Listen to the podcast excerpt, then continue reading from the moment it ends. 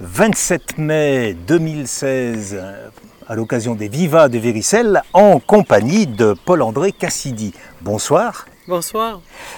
Vous êtes euh, ici ce soir à Véricelle, c'est la première fois dans une petite salle, alors que vous avez des moments, des, des habitudes d'avoir des salles plus grandes, un orchestre plus important.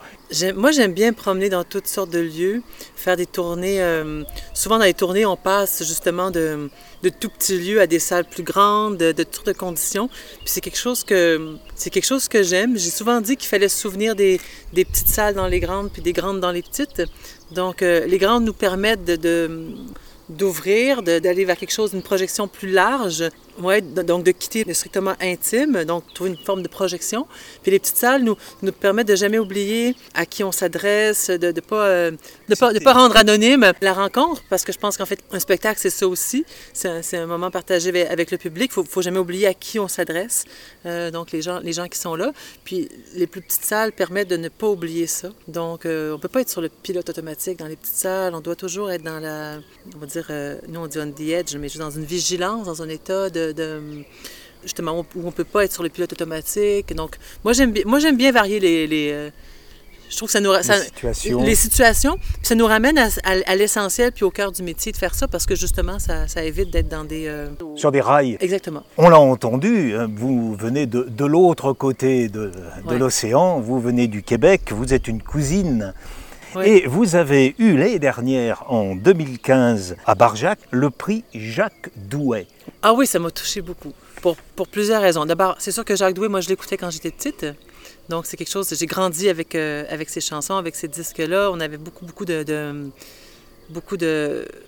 Beaucoup de chansons à la maison, donc c'est quelque chose, c'est un, interprète que je connaissais. On l'a un peu oublié ici. hein. Oui, ben, chez, chez nous aussi, mais c'est. Je, je dis pas que toutes les familles écoutaient ça, mais on a- j'avais, je viens d'une culture familiale où la chanson était vraiment très importante. Donc, on, c'est quelque chose que j'ai entendu beaucoup. Donc, qui vous a nourri. oui, alors ça me, je trouvais ça émouvant de, je trouvais ça émouvant, ça ramenait comme à mes, à mes origines si on veut. Euh, puis en même temps aussi quelque chose qui souligne aussi le, le- le- le patrimoine, le travail d'interprète, tout ça. Pour moi c'était, pour moi c'est quelque chose qui est, qui est important. Euh, moi j'ai toujours, euh, même si j'ai commencé à écrire euh, il y a peut-être une dizaine d'années, puis à faire des chansons, surtout en co-écriture, plus que j'en ai intégré dans mes spectacles. Je me considère avant tout comme une interprète. Alors, je trouve ça important de, de- quelque chose, un prix comme ça qui souligne le, le- le travail des interprètes, c'est d'autant plus touchant. Puis les gens qui ont reçu ce prix-là, qui sont dans- sur le jury, c'est tous des gens que je trouve admirables. Donc, euh, ça fait, ça fait, ça fait, ça touche d'être, euh, accepté, accepté dans, dans une famille de gens qu'on qu'on qu'on Oui, admire. parce que vous allez faire partie du jury normalement. Oui, hein. Ceux, qui reçoivent le prix, euh, par la suite, jury, sont oui. dans le jury. Le président, c'est Jacques Bertin, et il insiste beaucoup sur ce prix Jacques Douai avec des idées bien précises. On honore quelqu'un qui célèbre l'art de la chanson, qui respecte et qui a le souci d'élévation du public Mhm. Qui, par la chanson, euh, participe à l'émancipation en procurant de la culture et en favorisant l'éducation populaire. Vaste programme. Oui, c'est Vous sûr que... faites tout ça sur Je sais- scène. Enfin, je sais pas. ça, je, je vais pas me prononcer là-dessus. mais, mais non, mais effectivement, quand on lit ça, fait comme ah mon Dieu, ok, justement, c'est un peu Ça ça que je me dis. Est-ce que je fais tout ça sur scène? Je Eh sais pas, mais bon, ça me, ça, me- ça me touche quand même qu'on ait. euh, C'est sûr que ça, ça rejoint des, des, des valeurs que je trouve euh, importantes. Enfin, je sais pas, je, cherche à. je me, je pose pas la question de l'élévation au nom du public. Je, je- c'est pas comme ça que je, que je, que je c'est pas comme ça que je me positionne, mais euh, je cherche à atteindre un public en, en portant ce que moi j'ai envie de dire. C'est plus comme ça, que, tu sais, je le vois un peu plus simplement peut-être, mais en même temps je comprends ce je comprends ce qu'il veut dire. Je, je, je fais pas de, Oui, l'intention qui est, qui est derrière n'est pas simplement de venir sur scène et de faire son petit numéro. Oui, exactement. Puis je comprends. Voilà. C'est sûr que pour moi, il y a. il y a- il y a- il y a, hum, je peux dire? Je, je le vois pas. Je, je le vois comme quelque chose que je porte. euh, j'ai un peu goût de dire un peu malgré moi. C'est ce que j'ai envie de dire, c'est ce que j'ai envie de faire. Euh, mais je le, f- c'est quelque chose que je porte sans, sans jugement sur d'autres pratiques, si on veut. Si on voit votre carrière, assez tôt, vous avez eu le souci, le souci de dire oui, je chante en français, euh, oui, je reprends, je suis l'interprète avant tout, parce que vous êtes passé par le mime, vous êtes passé par le théâtre, tout ceci, vous avez fait des allers-retours entre le mime, la chanson, le théâtre, mais tout ceci a alimenté votre art, votre savoir-faire d'interprète. Vous l'avez dit il y a quelques instants, vous vous considérez avant tout comme une interprète. Exact, exact. Mais ma formation était du côté du théâtre, donc je suis passée par le Conservatoire de la dramatique à Québec. J'ai fait justement l'école de mime à Montréal. Euh, j'ai appris beaucoup à l'école de mime, paradoxalement, sur la, sur la chanson. J'ai appris beaucoup sur le, ce qu'on pourrait appeler l'articulation du corps, parce que de la même façon qu'on articule les mots, on peut articuler euh, le, corps. Donc, ça m'a vraiment beaucoup aidé de ce côté-là. Puis, j'ai fait des ateliers en Angleterre aussi avec des, profs du côté du théâtre. Donc, ma formation a été là, mais assez rapidement, euh, quand j'ai commencé à travailler, si on veut, en fait, quand je commençais à faire des spectacles, j'étais plus du côté de la chanson. Je ne sais pas pourquoi. Il y avait quelque chose qui était plus naturel pour toutes sortes de raisons. Il y a des choses qui sont le chemin s'est ouvert plus facilement là et c'est ça que j'ai suivi. Puis j'étais, j'étais bien dans ce, dans, dans, ce chemin-là et c'est ça que j'ai continué à faire. Donc, euh, mais effectivement, mais, mais des fois, il y a des gens qui ont dit que je chantais en me souvenant de ma formation de comédienne. Je trouve que c'est assez juste aussi comme, euh, comme, comme formulation parce qu'effectivement, ce bagage-là, je l'ai avec moi puis je le, je, je, le porte dans ma pratique. Même si c'est plus nécessairement conscient, c'est pas. Euh, c'est pas quelque chose qui se fait. Au, au, départ, je le faisais de façon beaucoup plus, euh, moi je peux dire justement, consciente, euh, choisie. Puis petit à petit, ben ça s'est, ça s'est intégré, ça s'est, euh, puis je le fais, mais c'est sûr que ça, ça, fait partie de mon bagage. Puis... À tel point que désormais vous faites aussi de la formation et vous vous occupez aussi de votre fille qui, qui a mis le pied à l'étrier dans la chanson aussi.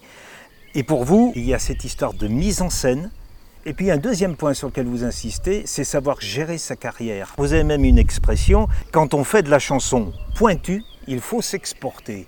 Ah oui, c'est vrai. Vous avez déclaré ça. Oui, euh, en fait, oui, c'est vrai que j'ai dit ça. C'est quelque chose que j'ai compris assez, tôt. À partir du moment où on fait ce qu'on appelle euh, des musiques, nous on appelle de, on va dire de niche souvent chez nous, donc des, choses qui ont, qui ont, des publics qui sont pas seulement grand public. Il faut voyager, mais de toute façon, je pense que c'est vrai, c'est vrai pour, euh, c'est vrai pour tout le monde. Je pense que le, le métier du, spectacle est souvent un métier qui demande de la tournée, qui demande d'aller à la rencontre du public. Et à partir du moment où on fait quelque chose qui est un peu plus, un peu plus niché, si on veut, ben effectivement, ben faut aller, faut quitter. Le, nous, nous, chez nous, on est un tout petit, euh, bassin, on est quoi, 7 millions, 8 millions? Euh, c'est peu, et, pas, pas, que des francophones. Donc, euh, Passer de niche en niche. Alors, nécessairement, euh, on, mais, des francophones, il y, en, a partout, des francophiles, il y en a partout. Donc, on, on va à la rencontre des, des, gens où ils sont et des gens qui, qui aiment ce, qui aiment ce répertoire-là et ce, ce, type de musique-là, ce, type de rencontre-là. Et vous allez même en Amérique du Sud, oui. Paraguay, Uruguay, et puis très souvent à Barcelone. Vous avez touché du côté du tango. En fait, chanter en espagnol, c'est venu très tôt dans mon parcours. Euh, ça a toujours été là. J'ai toujours une langue dans laquelle je me suis sentie à l'aise. L'espagnol, j'étais vraiment bien dans cette langue-là très, très jeune. J'étais attirée par l'Amérique du Sud très jeune aussi. Euh, et du tango, j'en ai fait assez tôt aussi dans mon parcours. J'ai touché, j'intégrais quelques pièces dans, le répertoire. Puis un jour, avec, le temps, quand on avance dans, dans notre parcours, on se demande, euh, il y a toujours le, il y a des choses qu'on sait faire. Puis on se dit, bon, maintenant, qu'est-ce que je me donne de, de nouveau comme défi? Qu'est-ce que je vais explorer que je connais pas? Pour pas, justement, pas être sur le, sur le rail, sur le ronron, sur le, les automatismes, la mécanique. Donc, qu'est-ce que je vais explorer? Qu'est-ce que je cherche de nouveau maintenant? Donc, ça s'est fait, les choses se sont faites de spectacle en spectacle, d'album en album. Je voulais toujours explorer quelque chose de nouveau. Me dire, bon, mais là, je vais explorer ça. Là, je vais explorer ça. Une fois, c'était la coécriture. Il y a peut-être une, dizaine d'années, je suis allée à la rencontre de, de, l'écriture. J'ai fait un, atelier d'écriture avec Xavier Lacouture. J'ai finalement rencontré un auteur avec qui j'ai, qui m'a donné beaucoup de répertoire, mais avec qui j'ai aussi coécrit par la suite. Donc ça, ça a comme semé des choses. Puis un jour, ben, ça a été l'envie d'aller un peu plus à fond dans cette rencontre-là avec le tango de dire, bon, c'est un lieu qui me fascine, c'est un lieu de rêve. Et c'est drôle parce que c'est quelque chose qui s'est déclenché justement suite à une démarche la gestion de carrière artistique, souvent les gens associent ça. Les gens associent la gestion à un côté un peu comptable, euh, on va dire business, euh, un peu, un peu froid, désincarné. Mais il y a toute une démarche qui va au-delà de ça. dans la, façon dont, on, dont je l'aborde, puis dont on est plusieurs à l'aborder, parce que je fais partie d'une communauté de pratique de ce côté-là, c'est vraiment toute la partie. Il y a une création dans, dans cette partie-là aussi. Avant de, gérer quoi que ce soit, il faut imaginer, il faut rêver, il faut projeter, il faut nommer ce qu'on a envie de faire. Il faut se mettre des perspectives, il faut s'ouvrir des portes, des fenêtres. Exactement, il faut voir qu'est-ce que j'ai envie de faire, il faut nommer ce qu'on a envie de faire. Et après ça, on, et après ça, on dirige nos énergies vers ça. On met en place des moyens pour atteindre ce qu'on veut atteindre. À la fois, qu'est-ce que je sais faire, qu'est-ce que j'ai fait, et qu'est-ce que j'aimerais faire, qu'est-ce qui me manque qu'est-ce qu'il faut que j'acquière pour y arriver Et on retrouve la formation. Exactement. Qu'est-ce que j'ai, qu'est-ce que j'ai envie de faire? Qu'est-ce que j'ai envie de proposer? Qu'est-ce que j'ai envie d'explorer? Qu'est-ce que j'ai envie d'atteindre? Exactement. Donc, il y a toute cette partie-là qui est aussi une démarche créative qui existe et on, et on l'aborde comme ça. En fait, moi, les, les, les artistes que j'accompagne, on commence par leur faire parler de leurs rêves, de ce qu'ils ont envie de faire. Et après ça, on dit, bon, on a une formule qui est très terre à terre, qui fait souvent rire les... Euh, les, Français qui est très pragmatique, c'est dire que nous, on dit qu'un projet, ben, c'est un rêve avec une date. On imagine quelque chose, mais après ça, on l'ancre. On voit comment on l'ancre dans le réel. Lorsque vous avez eu la bourse du Conseil des arts et des lettres pour monter un spectacle, vous avez dit non, je ne fais pas un spectacle, j'en fais quatre. Ah j'en fais quatre, d'une part, pour pouvoir créer un maximum, en profiter, et vous dites aussi, je vais marquer les esprits avec ça qui est cette personne qui fait ce genre de choses Pragmatique, sans renier l'aspect création. Non, tout à fait. En même temps, c'était très stimulant parce que c'était un, gros défi. On en a fait un à chaque semaine. Si on avait un an, on a monté un spectacle puis qu'on le présentait chaque, chaque semaine. Un spectacle différent. Mais c'est ça qu'on voulait dire. On voulait faire comme poser un acte euh, pour que les gens remarquent. J'étais en, début de parcours, donc c'était comme existence. Exactement. Puis j'avais un répertoire assez varié quand même, donc j'aimais explorer différentes choses. Donc on a choisi d'y aller à fond quatre soirées thématiques. Une autour de Bobby Pointe, une autour du tango, justement. Une autour des chansons... Euh, grivoises. Ouais, grivoises, euh, les chansons du début du siècle, beaucoup. Puis un autre qui était... Qui était euh, c'était plus la, grande chanson plus poétique. c'était, mais c'était autour du, thème de l'amour, mais... Sur les âges. Sur les âges. On essayait de voir... Pour moi, c'est des chansons qui avaient... Il y avait qui était pour moi une chanson d'un amour de 20 ans, une autre d'un amour de 50. On essayait de... Bon, je l'ai fait jeune quand même, ce parcours-là. C'est un peu ce que je projetais de ça. Mais c'est... J'essaie... Pour moi, il y avait des chansons... J'ai choisi des chansons qui portaient, qui portaient un âge dans mon imaginaire, ouais. Vous serez ce soir à Véricelle avec votre fille, Lou Adriane. Est-ce qu'elle gère bien, elle commence à bien gérer sa propre carrière? Mais elle est, euh, elle est toute jeune, elle, a, eu elle a 18, ans. Hein. Donc, euh, pour parler de, de, gérer sa carrière, je trouve que c'est encore, euh, je, je, pense que c'est, je crois que c'est encore tôt pour parler de ça pour elle. Mais elle a participé à des magnifiques projets. Et je pense qu'elle est dans une période où il y a beaucoup de choses qui s'ouvrent à elle. Elle, elle a grandi dans la musique, elle a tourné beaucoup. Il y a des choses qui sont très, très naturelles pour elle. Et je pense qu'elle est... Sa voix est venue assez vite elle l'a eu assez jeune, sa voix telle qu'elle l'a et qu'elle la maîtrise. Exact. Et elle, on a une très grande maîtrise. Elle, a une grande formation de musicienne aussi, euh, qui n'est pas terminée. Donc, elle, est encore aux études en musique. Elle a un, programme à terminer qui lui reste un an à faire. En même temps, elle a une opportunité parce qu'elle a fait la voix euh, au Québec. Donc, elle a quand même fait une, elle a pu rejoindre beaucoup de public. Euh, la voix, c'est l'émission. C'est l'équivalent de The Voice. The Voice. Oui. Hein, vous traduisez chez nous. Oui, on appelle ça la voix. et donc, elle a eu la chance de faire ça et de, le faire avec, avec ce qu'elle est. Je pense qu'elle est, dans une période, on, en parle de, gestion de carrière, mais je pense qu'elle est plus à un moment où elle doit définir son identité. Ça en fait partie aussi. Mais avant de voir trop loin. Je pense qu'elle saisit les opportunités qui se présentent, elle, explore, euh, je pense qu'il faut qu'elle fasse le tour du terrain de jeu avant de, resserrer pour tout de suite. Mais elle a des projets quand même, il y a des choses qui se dessinent. C'est sûr qu'elle va faire des choix, mais je pense que c'est... Euh, vous la conseillez ou elle, euh, elle, refuse vos conseils? Elle refuse pas mes conseils, mais je pense que c'est important pour elle de justement de tracer son chemin à elle. Ma présence, elle l'a. Donc, je dire, elle sait qu'elle peut me parler. On, on en discute de façon informelle. Mais je ne veux pas venir euh, trop cadrer les choses. Je vais répondre à ses questions si elle en a, mais je pense que c'est important qu'elle fasse son chemin à elle, qu'elle définisse son identité à elle. On a, on a des choses où on est très, très proche, puis d'autres choses où elle a son... Elle, a des, elle, propose, elle a une façon d'utiliser sa voix qui est très différente de la mienne, elle a des choix différents des miens. Et si je dis, moi, j'aurais pas fait la voix. Et je trouve ça très bien qu'elle l'ait fait. Parce que justement, ça lui donne accès à, à autre chose, à d'autres outils, je trouve ça bien qu'elle fasse euh, son chemin. Donc, moi, j'ai, je suis là pour elle, il n'y a, pas de, a pas de problème, mais je trouve que c'est important qu'elle, qu'elle chemin à elle aussi. Vous dites je suis une interprète, mais je suis une interprète qui a besoin de la présence du public.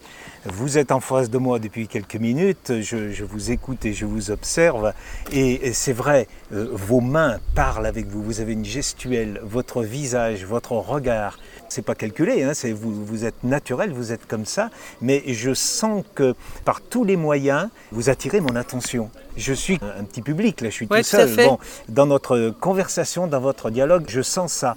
Donc je me dis, si elle exploite euh, ceci ce soir, on va être saisi, sans flatterie. Ah On essaye Oui, c'est sûr qu'on si on va sur scène, c'est parce qu'on essaye de, de transmettre quelque chose. Moi, j'ai souvent dit que pour moi, la voix est une partie du corps, donc c'est effectivement c'est quelque chose qui j'ai un rapport à la voix qui n'est pas strictement euh, vocal, enfin la scène qui n'est pas strictement vocale, même si je suis chanteuse, je pense que ça vient aussi de mon bagage.